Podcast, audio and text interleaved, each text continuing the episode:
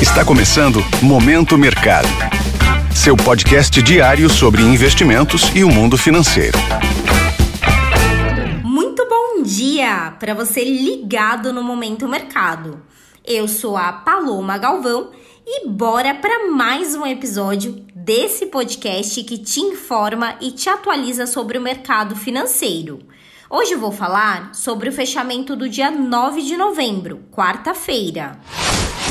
Cenário internacional. Nos Estados Unidos, as bolsas fecharam em queda, com os investidores atentos aos resultados das eleições de meio de mandato e a divulgação de dados de inflação no país. As dúvidas sobre o controle do Congresso persistem.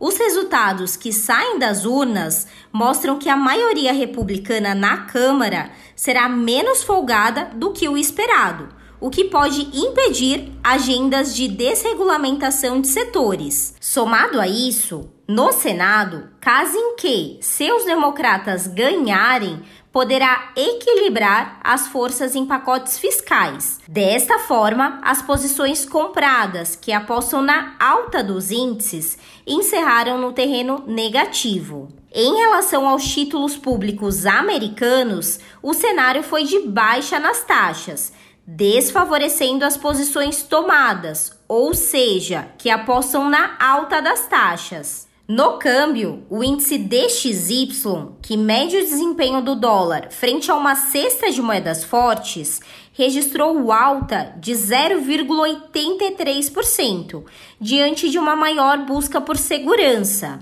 No petróleo, os preços foram pressionados para baixo, com o avanço do dólar, moeda na qual a commodity é cotada.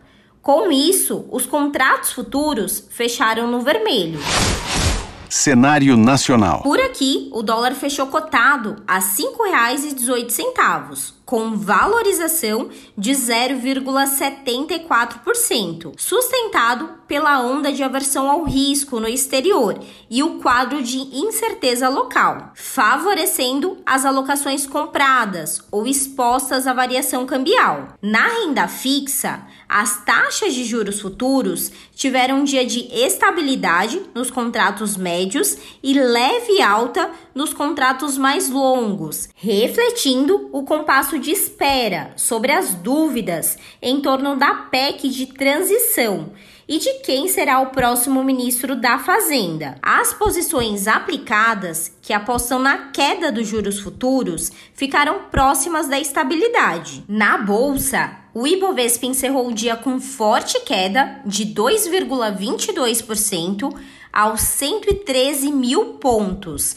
com destaque negativo, principalmente para o setor bancário, após o balanço trimestral do Bradesco, que veio abaixo da expectativa, afetar agudamente outros grandes nomes do setor. Com isso, as posições compradas que apostam na alta do índice foram desfavorecidas pontos de atenção. Na agenda do dia, será divulgado o Índice de Preços ao Consumidor, o CPI dos Estados Unidos. Fique atento aos discursos de dirigentes do Banco Central americano e a temporada de balanços no Brasil. Sobre os mercados, agora pela manhã, as bolsas asiáticas fecharam em baixa seguindo as bolsas americanas na data de ontem. Na Europa, os índices estão no vermelho, assim como os futuros de Nova York, ainda refletindo parte da cautela observada ontem. Desta forma, termina o momento mercado de hoje. Agradeço a sua audiência,